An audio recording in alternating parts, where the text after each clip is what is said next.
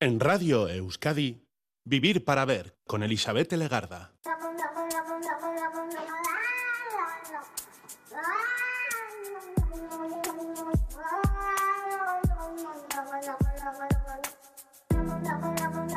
Eso Gabón, ¿qué tal? Bienvenida, bienvenido a esta edición de Vivir para Ver en Radio Euskadi, hoy saludando de frente desde sus primeros minutos al día 25 de enero. Otro día en el que nos vamos a fijar en una bebida, en el café. Y hoy vamos a montar un café de manera particular, peculiar, reconocible y creo que también bastante sabrosa.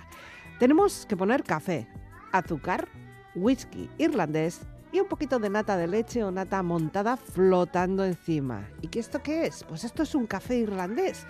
Sus más entusiastas defensores dicen que es una delicia para disfrutar en los días fríos Hoy tenemos que recordar esta sofisticada manera de tomar el café porque es el día del café irlandés, por lo menos en Estados Unidos. Para hablar de su origen, nos tenemos que acercar hasta el aeropuerto de Shannon, en Irlanda, porque allí llegó un grupo de viajeros cansados y les sirvieron este preparado de café para entrar un poquito en calor y entonar. Entre los viajeros se encontraba Stenton eh, de la Plaine, un escritor que se quedó entusiasmado con esta bebida y decidió compartirla en Estados Unidos. Primero comenzaron a servirlo en Buenavista Café de San Francisco. Era el año 1952 y parece ser que lo más difícil era que esa nata, esa nata de leche quedara flotando. Tras varios distintos intentos y algún que otro viaje más a Irlanda, por si acaso, consiguieron dar con la técnica y consiguieron servirlo de aquella manera una bebida que ha pasado ya unos cuantos años, pero que continúa siendo un clásico y muchas personas no pueden terminar una buena comida sin tomarse un café irlandés. ¿A que sí? Bueno, pues ya sabes, hoy podemos hacerle un homenaje a este café irlandés, no confundir con el escocés, por favor, porque cada uno tiene su lácteo. Hoy irlandés, hoy arrancamos así, vivir para ver.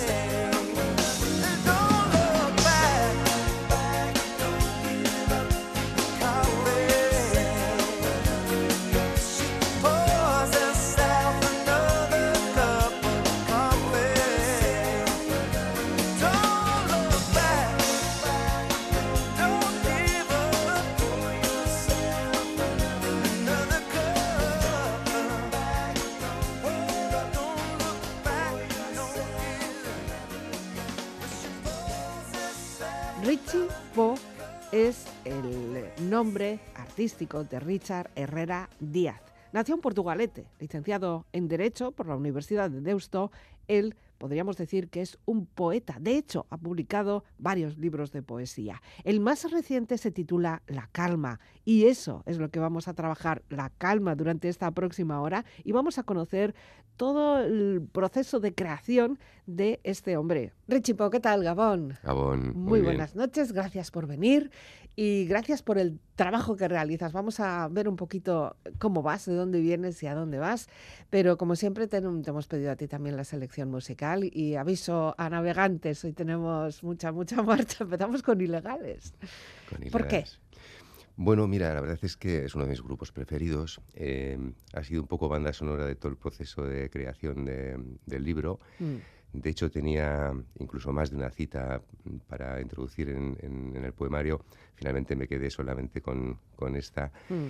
Y, bueno, yo que reivindico también un poco la poesía que existe en la música y, en el rock and roll y el punk, porque no en concreto, mm. pues me parece que era una buena forma de introducir. Bueno, pues esto como entrante me parece que es eh, fantástico. Así que vamos allá con estos tiempos nuevos, tiempos salvajes.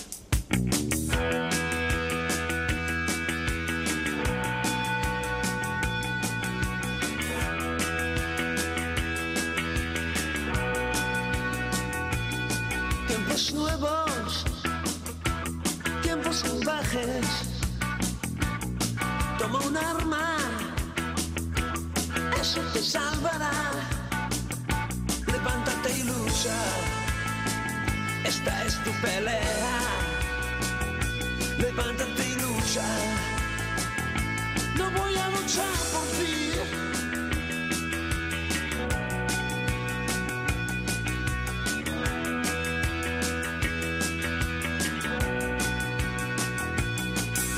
nuevos, tiempos salvajes.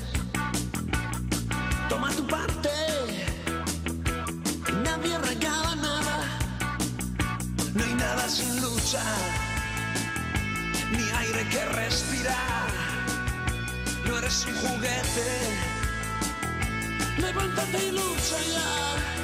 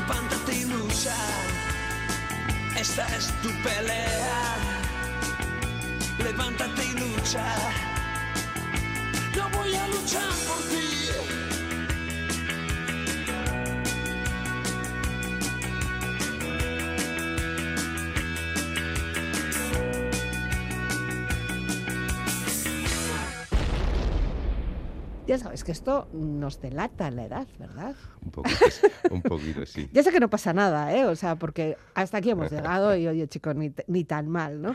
Pero, claro, ilegales ya es como toda, toda una generación, además una generación muy concreta, ¿no? Sí, ahora cumplen 40 años de la edición del, primer disco, les he estado viendo ya un par de veces y mm. iré también a verles a, a Gijón. Y bueno, pues sí, estamos siendo ya viejos rockeros, ya nos estamos convirtiendo en, lo que de pequeños eh, llamábamos viejos rockeros. ¿no? Ya. Antes además esto era súper rompedor y ahora casi casi se ha vuelto, no sé, pues un poco demasiado clásico, ¿no? Vintage. Sí, yo la verdad es que sigo recurriendo un poco a la misma música. No, estoy cerrado a grupos mm. nuevos en absoluto, pero sí es cierto que no me salgo del formato del, rock and roll, del punk. Me gusta escuchar todo tipo de música, o sea, mm. incluido flamenco, absolutamente todo, menos lo que se hace hoy en día. o sea, me refiero, hay un poquito al perreo y estas cosas, ¿no? Por ahí, ahí, no pasamos, ¿verdad? Nos coge un poco. Sí, pero no solamente a nivel musical, sino que incluso yo creo que a nivel de mensaje se ha perdido mucha intensidad, mucha capacidad creativa. Mm. Eh, yo creo que son no tantos los que a día de hoy dicen cosas mm. interesantes. Ya, es un poco duro, o incluso intentando hacer un análisis de texto, ¿eh? eh es que no, no... No hay forma de cogerlo, no hay forma de cogerlo. ¿A dónde vas? ¿De dónde vienes? Y luego eso que supone para... Luego yo, si piensas un poquito más, ¿qué supone para toda una generación? ¿no? Porque si esos son valores, o eso se puede cantar, o eso se, se extiende, no sé. Efectivamente, em, yo me acuerdo de canciones míticas de nuestra de mi época, como La mm. Mataré, por ejemplo, que a nadie le dio por matar a su mujer por escuchar esa canción, aunque a día de hoy sí es cierto que pues, si yo tuviera una banda no la cantaría, hmm. pero una cosa es eh, eso y otra cosa es lo que yo escucho en, sobre todo fundamentalmente, como decías, el reggaetón, hmm. donde las letras pues incitan a poca cosa buena, en la mayor parte de los casos. Y, yo veo a mi sobrina de ocho años cantándolo y, se me cae un poco el alma a los pies, la verdad. Hay de todas formas poca poesía también, ¿eh? ni, aunque quisiéramos encontrar ninguna figura poética. Muy poca, muy poca. A mí me desespera un poquito porque ya creo que la música es un vehículo muy importante también para acercar la poesía a la gente y, me mm. desespera un poquitín. Bueno, hay grandes canciones basadas en grandes poemas también. Claro, por supuesto, sí, sí. En este ejemplo, en este libro, de hecho, hay una réplica a José Agustín solo basada en su poema Palabras para Julia, que, que mm. primero músico Paco Ibáñez, posteriormente le ha puesto música a Kiko Veneno, le puso música a Los Suaves también y es una réplica a ese poema que luego se convirtió en, canción y que es una gran canción. Bueno, estuvimos hablando ya hace unos cuantos años, para los seguidores de este programa, pues igual les puede sonar la voz, por cierto, estupenda voz, pero claro, estuvimos, fíjate, en el 19 con los petirrojos, ¿no? Con aquella, el silencio de los petirrojos. Em, claro, desde entonces ha pasado muchas cosas mm. o nada. ¿Cómo lo has vivido esto de la pandemia? Poco bueno. Pues bueno, un poco como todos en realidad, ¿no? Sí me ha apoyado en el proceso creativo de este, de este nuevo libro. Mucha gente me decía, va, ahora en pandemia, en casa mm, podrás escribir a tope y tal. Pues más bien un poco lo contrario, porque yo soy de los que necesita calle, necesita respirar para, mm. para poder escribir, ¿no? Para vivir en definitiva, ¿no? Y, eso ha cortado un poquito el, proceso. Han sido, pues eso, están siendo unos tiempos eh, mm pues complicados y también se nos ha visto un poco el plumero en muchos aspectos, ¿no? En mm. cuanto a empatía, solidaridad, etcétera, aquello que decíamos. La debilidad también, tenemos muchos, muchos puntos débiles. Sí, mm. sí, sí, totalmente de acuerdo. Y nos han dado a todos, Por donde menos esperábamos, además, o sea, esto nos lo cuentan, pues eso, cuando hicimos la anterior entrevista y nos parecería mm. una película de Nada, ficción. ciencia ficción. Sí, sí. O sea, la realidad ha superado la ficción. Cualquier película que hubiéramos podido pensar de una pandemia, de una epidemia, de, de yo qué sé, esto lo ha superado todo. Así es. Y no estábamos nada preparados. Qué, qué, qué, engreídos somos, ¿verdad? Pues la verdad es que sí. Y, bueno, lo preocupante es que igual no es la, la, primera vez que nos abren un poco el foco, mm. porque lo que está ocurriendo en el mundo en estos últimos tiempos eh, era bastante imprevisible. Que viene, que viene. A mí lo que me hace gracia es, bueno, gracia o pena, no sé, llámalo así, es que, claro, pensábamos que todos vamos a salir mejores, esto saca lo bueno. ¿Qué va? Hemos salido peor todavía. Sí, yo creo que se ha visto un poco el, egoísmo, eh, aquello de la solidaridad, eh, que todos íbamos a, construir un mundo mejor. Pues es que estábamos muy aburridos y teníamos que sacarlo, pero luego ya nada. Bueno, pues quizás al principio la emotividad, el, estar encerrado, esas sensaciones nuevas que te genera, pues eh, lo mm. quieres ver todo con optimismo, pero a medida que va pasando el tiempo y los meses se va saliendo, aflorando lo que cada uno lleva dentro, ¿no? Y luego toda la situación de personas que, que no gestionaron en su momento, eh, no pudieron gestionarlo, no pueden gestionar la vuelta, eh, ese temor, ese miedo que nos ha quedado. Esto es como las personas que han sufrido, yo qué sé, pues un ataque, una guerra, que luego nunca acabas de superar, aunque parezca que estemos en una normalidad. ¿no? Pues sí, yo la verdad es que he tenido además casos eh, muy cercanos de, amigos eh, que recientemente falleció un gran amigo. Mm. como consecuencia de una depresión generada por toda esta situación. O sea que no es ninguna broma, desde luego, seguro que nos ha dejado secuelas que van a ser difícil de, curar. De curar. Bueno, nos ha tocado vivir esto y esto lo tenemos que hacer frente y tú lo haces desde la creatividad. Una creatividad poética que compaginas con tu trabajo normal, entiendo, ¿no? Sí, sí, la poesía no da para no da para vivir, no. A, dos o tres afortunados y, hmm. poco más, ¿no? Incluso los grandes escritores de poesía a día de hoy están obligados a tener un, un trabajo alimenticio porque si mm. no, no, no, no da la cosa. No da. ¿eh? Eh, ¿Y lo consigues? ¿Lo puedes llegar a, a, llevar bien? ¿No? O sea, ¿no te crees que estás como un poquito siendo infiel a una cosa u otra, a tu trabajo o a tu creación? Bueno, yo el tiempo que estoy trabajando estoy centrado al 100%, eh, pero, pero sí es verdad que pues no era el objetivo de cuando yo de niño empecé a escribir poesía, ¿no? Si quería tener una dedicación profesional plena. Ahora no es el caso. Ahora, pues bueno, me lo quito fundamentalmente de mi tiempo libre, se, lo quito un poco a, a, mi familia, a mi mujer y, a mi sueño. Y, de esa manera lo voy llevando como, como, buenamente puedo, porque no puedo dejar de hacerlo. Ya, claro, es lo que nos toca. Eh, tú decías, empezaste a escribir poesía de niño no suele ser habitual, ¿no? O sí, o, todos tenemos un momento poético que luego no hemos conseguido desarrollar. Yo creo que es más bien esto último que dices. Eh, yo creo que mucha gente, mucha gente ha escrito en algún momento y, en la mayor parte de los casos en, adolescencia mm. eh, algún poema y sin embargo no tenemos la costumbre de, leer poesía, ¿no? Porque no nos han sabido enseñar. ¿eh? Desde luego yo creo que la educación ha sido el principal obstáculo para que la gente se relacione con la poesía de una forma natural. Y luego llega un momento, por esa, no, por esa falta de naturalidad, en la que si alguien te dice, no, yo es que llevo, leo poemas, o yo eh, escribo poemas, o tengo por ahí cuartillas que tengo, o bueno, ahora ya serían documentos en el ordenador, ¿no? Eh, siempre te miran así como diciendo, qué raro, ¿Tú, ¿tú qué haces? ¿Pero por qué? ¿Poemas? ¿Por poesía? Buf, vaya rollo, ¿no? Bueno, puede ser, no sé, yo la verdad es que como estoy ya un poco acostumbrado a relacionarme... ¿Pero alguien te ha dicho algo alguna vez? Sí, sí, muchas ah, veces. y los amigos al principio siempre, lo que pasa es que ya tienen asumida mi enfermedad y me dicen, bueno, es, rarito, pues déjalo así, ¿no? vale, vale, vale. O sea, yo decía, a ver con qué gente te tratas, porque yo la gente que, que, he tenido así, o sea, lo de la poesía era como un, un subgénero literario casi, ¿no? Sí, no, y de hecho muchas veces se, utiliza un poco la acepción, ¿no? De, de, la palabra poesía como, ah, mm. a la poesía. Eso es, por ejemplo. Sí, porque parece que los, poetas o la poesía no es de este mundo y, y, sí, pisa, sí pisa suelo. Eh, ya, pero luego, luego vamos a algún sitio, vemos un graffiti o antes yo se escribía mucho en los baños, en las puertas de los baños y nos ponen ahí un, poesa, un, poema, una poesía y decimos, ay, qué bonito. Y te quedas ahí incluso pensando, ¿no? En lo que te ha querido decir con ese mensaje. Oh, esto tengo que acordarme yo, ¿no? Sí, pero sí, precisamente eso, fíjate, es eh, porque estamos intentando, eh, yo también un poco como activista poético, eh, acercar la poesía a la gente, ¿no? Y a veces mm. pues puede ser eso, puede ser una pintada en la puerta de un baño o puede ser simplemente pues una, una actuación colectiva de poetas en, un bar, ¿no? Eh, porque no estamos acostumbrados a acercarnos a la poesía, Nuestra obligación es un poco acercarla por, por otras vías, ¿no? Eh, mm. vía redes sociales también, ¿por qué no? Y animar a la, a la, gente a que no se asuste, a que son cosas hmm. normales y que, hmm. que, además, insisto, hoy en día los poetas hablamos con el lenguaje de nuestro tiempo y de las cosas de nuestro tiempo. Sí, sí, que no hmm. estamos con un Becker o, bueno, yo qué sé, ¿no? con otros grandes poetas que hubo, que, oye, como en todo, tampoco hablamos como hablaba el Quijote y por eso no le vamos a quitar el valor. Correcto. A todos hay que conocerles, hay que el que está trabajando en ello, pues evidentemente tiene que tener una base y un conocimiento pero, pero bueno, yo hoy en día, pues el, 90% de mis lecturas son escritores actuales. Y hay buenos. Muy buenos y muy buenas. Desde luego.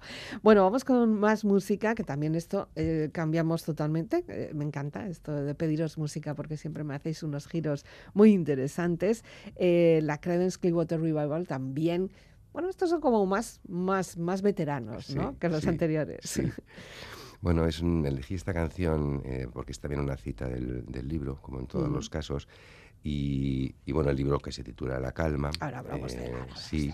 Eh, pues bueno, esta canción habla precisamente, también introduce un poco esa frase que hemos oído muchas veces, ¿no? De, después de la tempestad viene, viene la calma, ¿no? Mm. y bueno, ahí estamos instalados.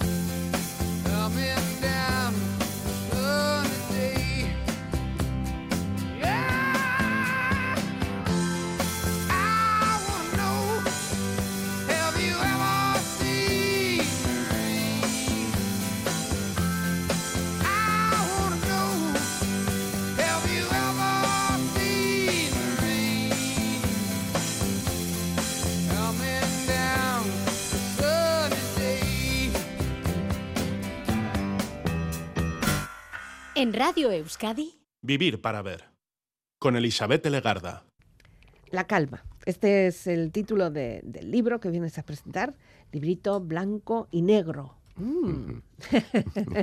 ¿Qué ha pasado? Hemos perdido los colores. Sí, sí.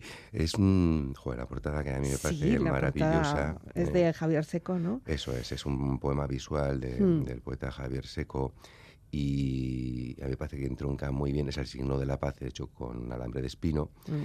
y entronca muy bien con lo que luego nos vamos a encontrar dentro, porque, Dentro. porque calma igual hay poca. o por lo menos dolorosa parece, ¿no? Sí, Así sí. como un poco agresiva, ¿no? Te falta la que estuviera un poco roñado. Bueno, igual lo está, lo que pasa es que como estamos jugando con grises, pues eh, Sí. tampoco lo llegamos a percibir. No, la imagen es así, realmente así, sí, sí, ya. tal cual, pero, pero bueno, sí quería de- desde el principio dejar claro en la puerta de entrada, que es la portada, Mm. pues que hablamos de una calma quizás idílica, porque la calma a día de hoy pues eh, tiene, tiene Mm. muchos pinchos. Bueno, Javier Seco no solo te ha ayudado con esta imagen de presentación del libro, sino que además también te ha hecho la introducción. No, no, la introducción es de José Blanco, José que es un poeta perdón. maravilloso de Sí, sí, sí, Baracaldo. ¿eh? Sí, sí, de José Blanco. Y, joder, la verdad es que estoy realmente contento con las palabras que, que ha Da escrito. gusto, ¿verdad? Cuando te hacen una introducción así, A mí me da hasta vergüenza a veces. será merecida. Bueno, sí, No sí. te quites valor. No, no es quitarse valor, pero, pero yo creo que crezco más eh, en las críticas que en los halagos. Y, Mm. Pero bueno, está claro que en, una- en un prólogo pues, eh, hay, que, eh, hay que hacer una introducción amable, ¿no? Sí. Pero bueno, quiero pensar que lo he hecho de corazón, eh, eso, eso me transmite y, y yo creo que además introduce muy bien lo que nos vamos a encontrar Claro. poco a poco en el, en el poemario. Tienes un poquito de todo, con, con unos pequeños toques que luego ya eh, llaman como la curiosidad, ¿no? De decir, Eso "Ay, es. ¿qué es lo que habrá aquí que me están hablando del siglo de oro? ¿Qué es lo que habrá de Celaya? ¿Qué- ¿No? O sea, estamos ahí como dándolo todo, ¿no? Eh, hace falta estar también bien rodeado de personas que te quieren, ¿eh? Eso nos, nos cura. Mira, para mí lo más importante, eh, hablando de, de la escritura poética, es eh, leer, leer y, aprender de los demás. Y, y para ello es imprescindible, ¿no? Eh, yo creo que todo poeta que, que pretenda serlo, pues tiene que estar continuamente formándose Formándose. y, y rodeándose de, de aquellos que saben. ¿eh? Eh, José Blanco es una buena referencia en todo esto, ¿no? Pero bueno, hay muchas en- a lo largo del, del libro y a mí me parece fundamental. Ya. Pues como cualquier futbolista en- entrena todos los días, pues cualquier escritor pues tiene que hacer también ese, ese ejercicio, Ese ¿no? ejercicio. No, y además es que está bien porque lo que hace es mantener un poco los sentidos abiertos, que aunque no pensemos que vamos a encontrar ahí la superidea, sí que de repente nos, nos da un fogonazo, ¿no? Y dices, ah, pues esto podría yo darle una vueltita, ¿no? Sí, yo voy siempre con, con la alerta encendida, con la, con la antenita puesta. Entiendo eh, perfectamente lo que me dices, porque casi también tenemos que hacerlo así, ¿no? Porque si no, ¿de qué, ¿de qué vamos a hablar todos los días aquí, ¿no? Eso Eh, es. vivir para ver. Bueno, hay referencias poéticas, hay referencias y citas también. Eh, evidentemente también están aquí los primeros ilegales, como, como hemos tenido aquí en el programa, pero luego ya te pones en marcha. Sí. Em, ¿Cuántos poemas tenemos en este libro? Joder, pues mira, igual me has pillado. No sé si son 43 o 44, Ya. porque como le da uno tantas vueltas al libro, saca, mete, vuelve a sacar, Eso es. etcétera, creo que son 44. 44, de los cuales algunos han querido, o sea, han quedado. Algunos, no están todos, no, No, están no, todos los que son, no, pero son todos todos. los que están. Sí, quiero pensar que sí, que todos los que están deben estar. Sí. Pero sí, evidentemente en el proceso de construcción son casi cuatro años lo que me ha llevado a escribir este libro. Ya, Pues evidentemente hay muchos poemas que pues, se quedan por el camino. cuatro años que te lo has tomado con calma tú porque así lo querías hacer, o es que hace falta todo este tiempo para que envejezcan un poco la barrica. Bueno, pues ha pasado un poco todo. Ha pasado que sí, me lo quería tomar evidentemente con, con calma, hasta que... Mm, vamos, volvemos al título. Eso es. Pero bueno, pues también eh, pues la pandemia evidentemente nos ha bloqueado mucho eh, y nos ha impedido pues hacer muchas acciones poéticas. Mm, Yo por suerte el silencio de los petirrojos, el anterior libro, pues justo tuve que suspender dos últimas, las dos últimas presentaciones que tenía Ya. previstas y todo lo demás lo pude culminar eh, y, y, bueno, pues en ese sentido feliz. Pero bueno, sí me quedé un poco con la sensación en el anterior libro, aunque las- el, pozo es muy bueno, el que me ha quedado, de que quizás se quedó un poco cortito. Mm. y he dicho, no quiero que me vuelva a pasar esto, pero eso está no, bien, tengo prisa. Eso está bien, es un y, más de más. O sea, estamos desarrollándonos, ¿no? Estamos mejorando. Es que a veces también eh, uno siente la necesidad de, cerrar un capítulo, ¿no? Y en aquel caso, pues fue así, ¿no? Eh, mm. Necesitaba ya mm, soltar aquello y, caminar por otros derroteros, ¿no? Y en este caso, pues bueno, ese proceso ha sido más, más tranquilo. Mm, no sé, igual tardó otros cuatro años o ocho, o, dentro de un año tenemos libros nuevos. Nunca se sabe, Nunca se sabe. lo que puede ocurrir. Eh, en El silencio de los petirrojos había muchas referencias mm, a la naturaleza. Estaba súper preocupado por el tema. ¿Qué tal, eh, ¿Qué tal, lo llevas? También, también en la calma, sí, sí, esta es uno de los temas eh, dominantes. Eh, bueno, La Calma, que tiene eh, cuatro partes, el, libro, eso es, eh, pues hace un pequeño recorrido ¿no? por diferentes estados de la calma, digamos, mm. ¿no? Y, y, de hecho empieza con un poema Juicio Final. Vaya, empezamos bien. sí, sí, donde habla un poco de, la, de lo que hace el hombre ¿no? por, por mm. este mundo. ¿no? Habla un poco de esa calma de la impotencia ante la evolución del planeta, tanto política como, como climática, etcétera y, del papel que jugamos nosotros en todo esto. Ya. Y, esto de repartirlo en capítulos, a ver, la primera has dicho ya el juicio final, segundo es la gallina, tercero parálisis eh, parasintomática y cuarto o no es amor. Sí, sí. Vaya manera de terminar. ¿eh?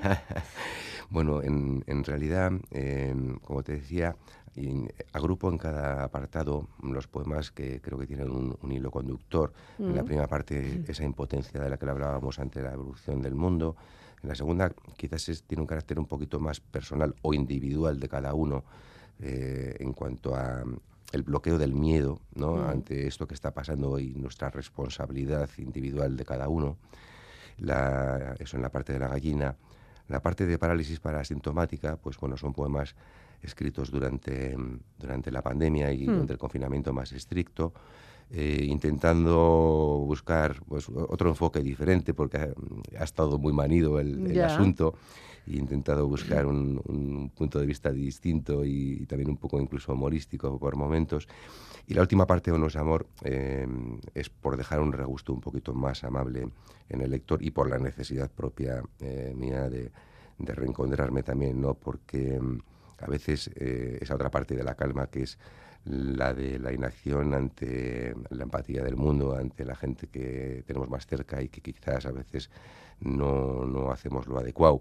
El, el, amor un poco como, como camino para construir un, un mundo mejor, ¿no? Como solución a todo lo anterior que ha ocurrido, ¿no? Bueno, con mensajes, además. Bueno, son mensajes que no son no son nuevos, pero, pero de vez en cuando hay que recordarlos. O sea, necesitamos recordarlos. Sí, sí. Eh, yo creo que mm, no debemos olvidarnos de los, de los valores básicos y fundamentales que, además pensábamos que estaban ya muy asumidos y, de repente nos han pegado un meneo y hemos visto que, no era así. Mm. nos pillan. Em, cada poema, yo sé que la otra vez te lo pregunté otra vez, pero necesito saberlo.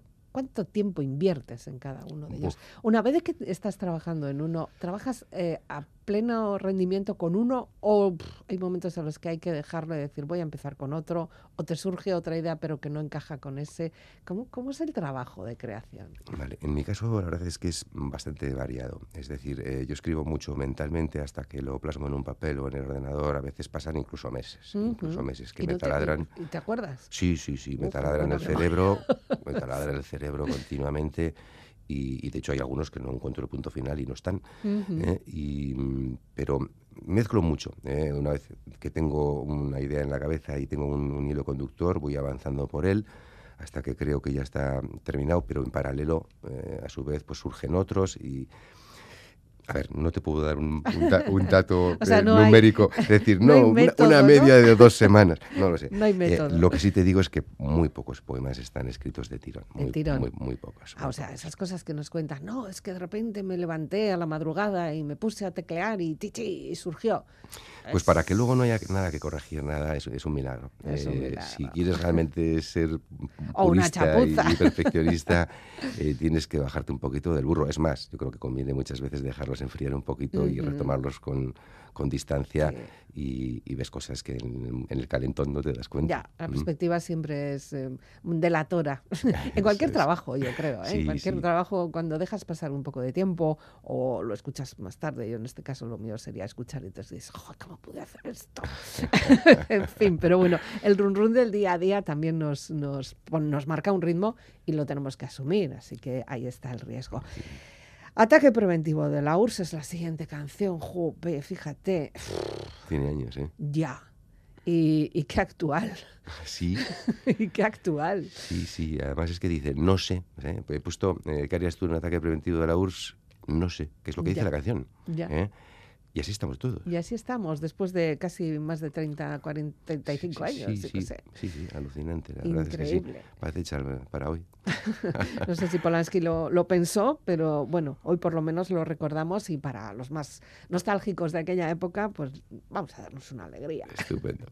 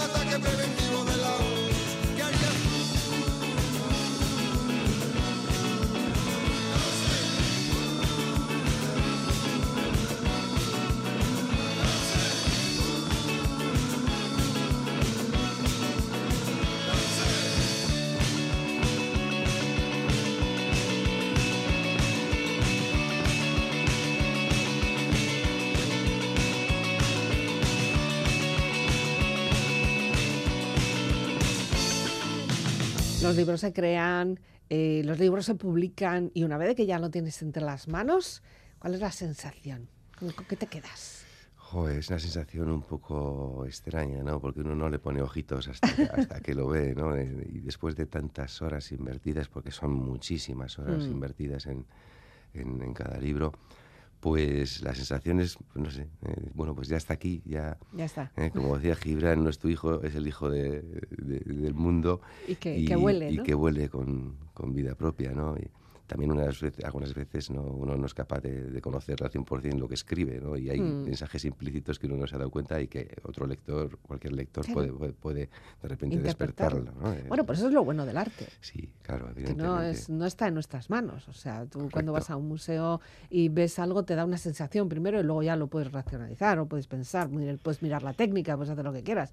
Pero la impresión es eso, es arte. ¿no? Sí, recuerda precisamente José Blanco en el prólogo una frase de Luis García Montera que dice, de Luis García Montero que dice que, que la labor del poeta pues es crear sensaciones, ¿no? Del artista es Ujú. crear sensaciones, ¿no? Claro. Y, y yo creo que es así, ¿no? y que muchas veces uno no domina su propio subconsciente Ya. y hay, y hay cositas que quedan ahí escondidas y Claro, que eso- están expuestas a los demás. Nos pasa con la poesía, nos pasa con la pintura, in- o con la música, o, o con una escultura, o yo qué sé, o incluso haciendo un jersey a punto de gan- a ganchillo. Sí, O sea, sí. que tú estás ahí empeñada ahí en el contar los puntos, pero luego lo que, lo que se ve es una sensación, ¿no? De decir, "Ah, ¿no? Esto lo has hecho tú. Sí, sí, Sobre sí. todo, ¿no? Y a veces un poco eso, ¿no? La distancia que, que decíamos antes de, de coger un poco perspectiva y de repente dices, ostras, pues no, no, Mm. no había contado yo con, con esta... eh, Interpretación. ¿no? sí, que queda aquí un poco escondida. Claro, pero bueno, ya está, ya no, es- ya no es tuyo, ya no está, en- ya no está entre tus manos, ¿no? No, Aunque y- todavía, bueno, lo presentas mañana, creo, ¿no? O sea, es el 26. El 26 de enero a las siete y media en, en la Asociación Sirica, en la calle Mm. Ronda de Bilbao, haré la primera presentación eh, y, bueno, pues rodeado de amigos, me acompañará José, que es el creador del prólogo, Mm. y bueno, ahí tendremos una primera oportunidad, porque voy a ir haciendo poco a poco esas presentaciones. El 2 de febrero estoy en, en la librería La Vorágine de Santander, el, el 15 de marzo estoy en Portugalete, en Santa Clara, en, Mm. en- en mi casa. ¿eh? Y, aparte, y, bueno, en Pamplona, eh, Vitoria, Donostia, etcétera, en Madrid. Bueno, pues empezaremos un poco ya esa gira que hay que conciliar, como decíamos antes, con el trabajo, con la Ya. familia, etcétera, y que Es- curiosamente, es que esas presentaciones que son, que vas a leer, vas a leer, ¿cómo se hace una presentación de este tipo? sí, a Porque mí tú no es el típico que te pones ahí delante de mal, no sé, personas que hayan podido acudir y decirles, bueno, tengo este libro, La Calma, y eso, de cuarenta y tantos por el poema, lo tenéis ahí, os lo voy firmando, ¿no?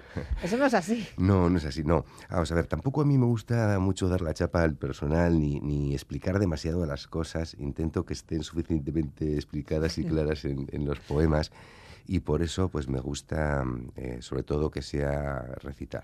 Recitar los poemas, que es la mejor forma de explicar lo que lleva dentro el libro, ¿no?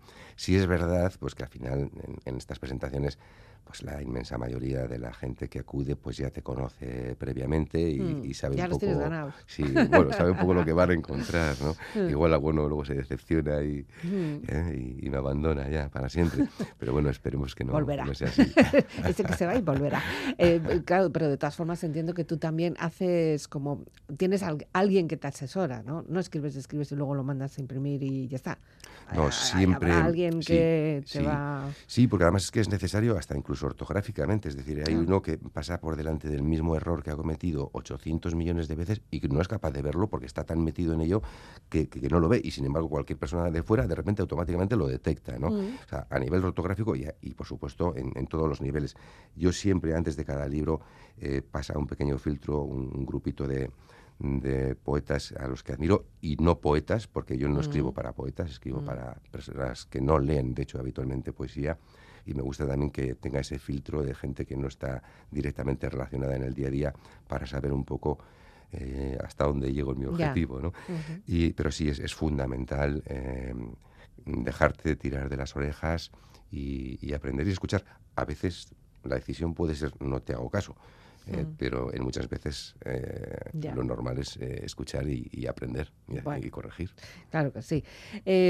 La última vez que estuviste, Carlos Petirrojos, me leíste algo. No sé si hoy, hoy me puedes leer algo. Sí, estupendo, por estupendo. favor. Si, si quieres, basta que es un poquito Venga. tarde y, Sí, y el estamos libro es un ya. poco guerrero, pues eh, nos despedimos. Mira, este, este poema, La Chacra, que es el que cierra ver, el, el libro. Espera que tengo aquí otra copia del libro. Vamos, venga, te sigo. Sí. A Freddy, ¿quién es Freddy? Freddy. Mira, Freddy es un, un amigo amiguísimo que se, se, me, se me murió hace año y medio. Venga. Eh, justo antes eh, de morir, una de las visitas que le hice, porque fue el mes y medio, se nos escapó, Mm. eh, tuve ocasión de visitarle, ya no podía hablar, tenía una planta maravillosa, él vivía en Asturias, en, en el monte, y tenía una planta maravillosa detrás, y dije, joder, ¿cómo me gusta esa planta? Arrancó una rama y me la dio. Mm. Y esa rama pues se llama la chacra, eh, y hoy crece maravillosa y estupenda, y este poema pues eh, lo propició precisamente eh, este hecho. Venga. La chacra. Riego a cada planta por su nombre. Pongo nombre a todo lo que quiero. Por lo mismo escribo. El amor enraiza en lo que nombras. ¿Por qué al gato sí y no a la citronela? ¿Por qué a cada uno de los huracanes, pero no a cada nube? Juega a llamarlas chacra o bernardina y a quererlas. Ninguna rosa esplende igual que su tocaya. Lo que no tiene nombre se deshace en bruma sin presente ni memoria. Es nada, no interesa. Se necesitan nombres para tanto. Llama a la vida por su nombre o no es amor. Mm, qué bonito. Claro que sí. O sea, la chacra es el nombre de la planta. Es el nombre de la planta que le puse en honor, porque este hombre además en Facebook y en redes sociales utilizaba la chacra en plan humorista. Y, y, bueno, es lo que digo, en realidad tengo cuarenta y pico plantas, soy muy amante de las plantas y todas tienen su nombre. Todos tienen su nombre. Esto es como, bueno, yo pensaba que era la chakra, pues los del yoga y esto que tenemos chakras, ¿no? y ahora dónde vamos a ir, a la chakra de la cabeza, el centro, el corazón. No, no, no, la chakra de la planta. Ya sabes que hay una frase en euskera que dice Isenabadu Badá, ¿no? Mm, sí, sí, O sea maravillosa. que aquí, efectivamente, eh, tiene nombre, tiene que tener nombre para existir. ¿no? Efectivamente, sí, sí. Sí, sí, fenomenal. Bueno, pues, eh, Richitas, te agradezco mucho que hayas venido. Es un momento en el que lo que vamos a hacer es invitar a las personas a que te busquen, que busquen el libro. Eh, ¿Se puede adquirir ya? Bueno, todavía no, ¿o ¿cómo Sí, estamos? sí, todavía no ha llegado a librerías porque Mm. está todavía muy calentito, todavía quema un poco. Eh, está ya online en la página de La Única Puerta a la Izquierda, eh, Mm. eh, ahí se puede comprar online. Y luego, pues eh, cualquiera que contacte conmigo a través de las redes sociales, Richipo, eh, pues ahí me puede encontrar y, y también se lo podemos enviar, incluso con dedicatorias si, si lo quiere. Es importante, es interesante estar en las redes, ¿verdad? Es una manera de estar conectado. A mí me cuesta mucho porque eh, al final me quita tiempo de lecturas, de escritura. Somos una eh, generación un poco reacia. Sí, sí, pero también es verdad que bien utilizadas las redes sociales pues también ayudan a aprender mucho. Mm, ¿eh? es, como todo, ¿no? Un palo para pegar palazos o, para, o, o de cachava, ¿no?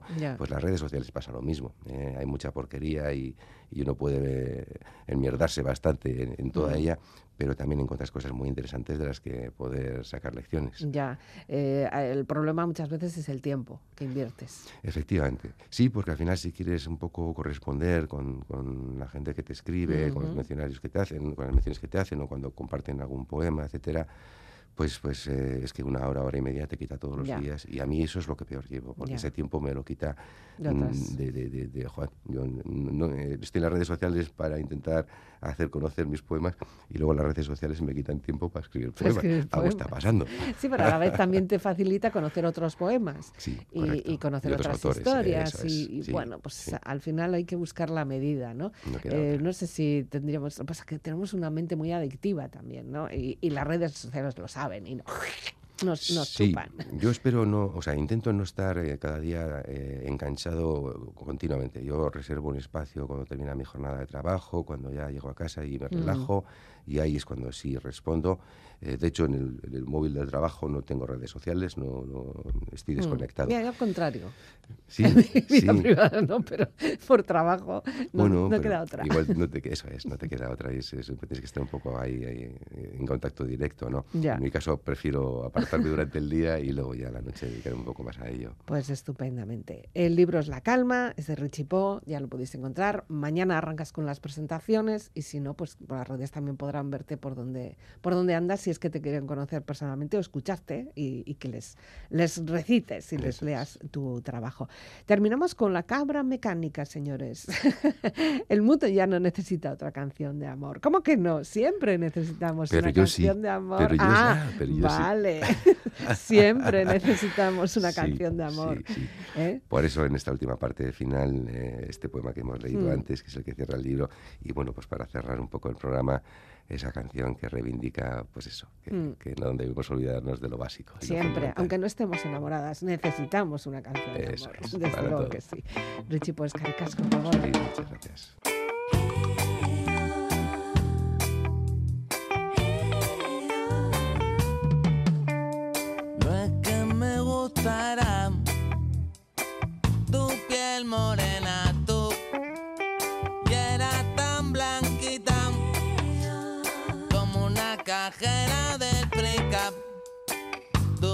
De gimnasio y embutido en esos pantaloncillos del Zara. Y esa piel del Iberrocher,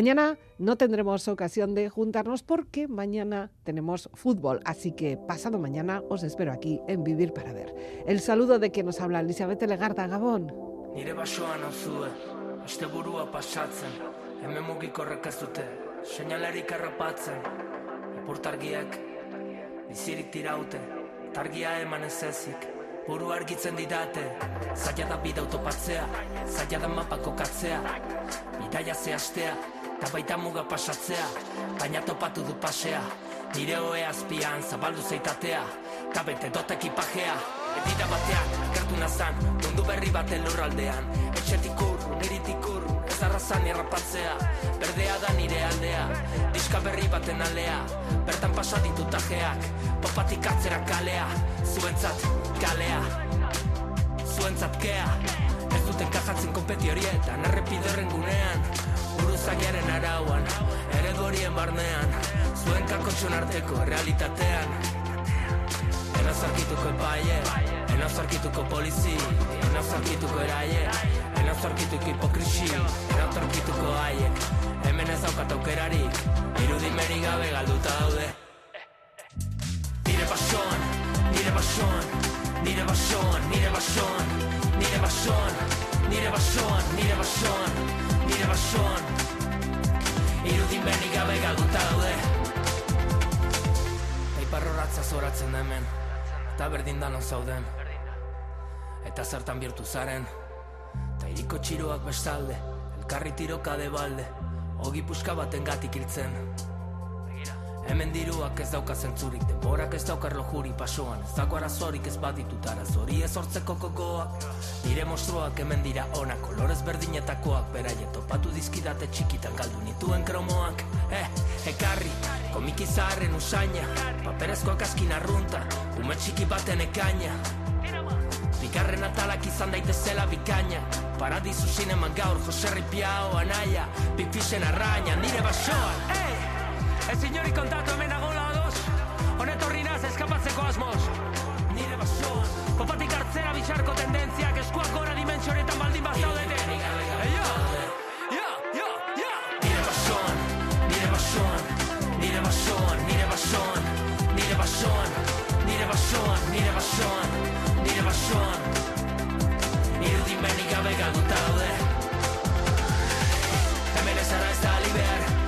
Nirea da nirea, hau da nira berri berria. Atzean utzi dut iria, kapitalaren aurpegia. Erekitzen duen nire utopia Nire geltokia, nire zinema nire tokia Nire zera tokia, eh.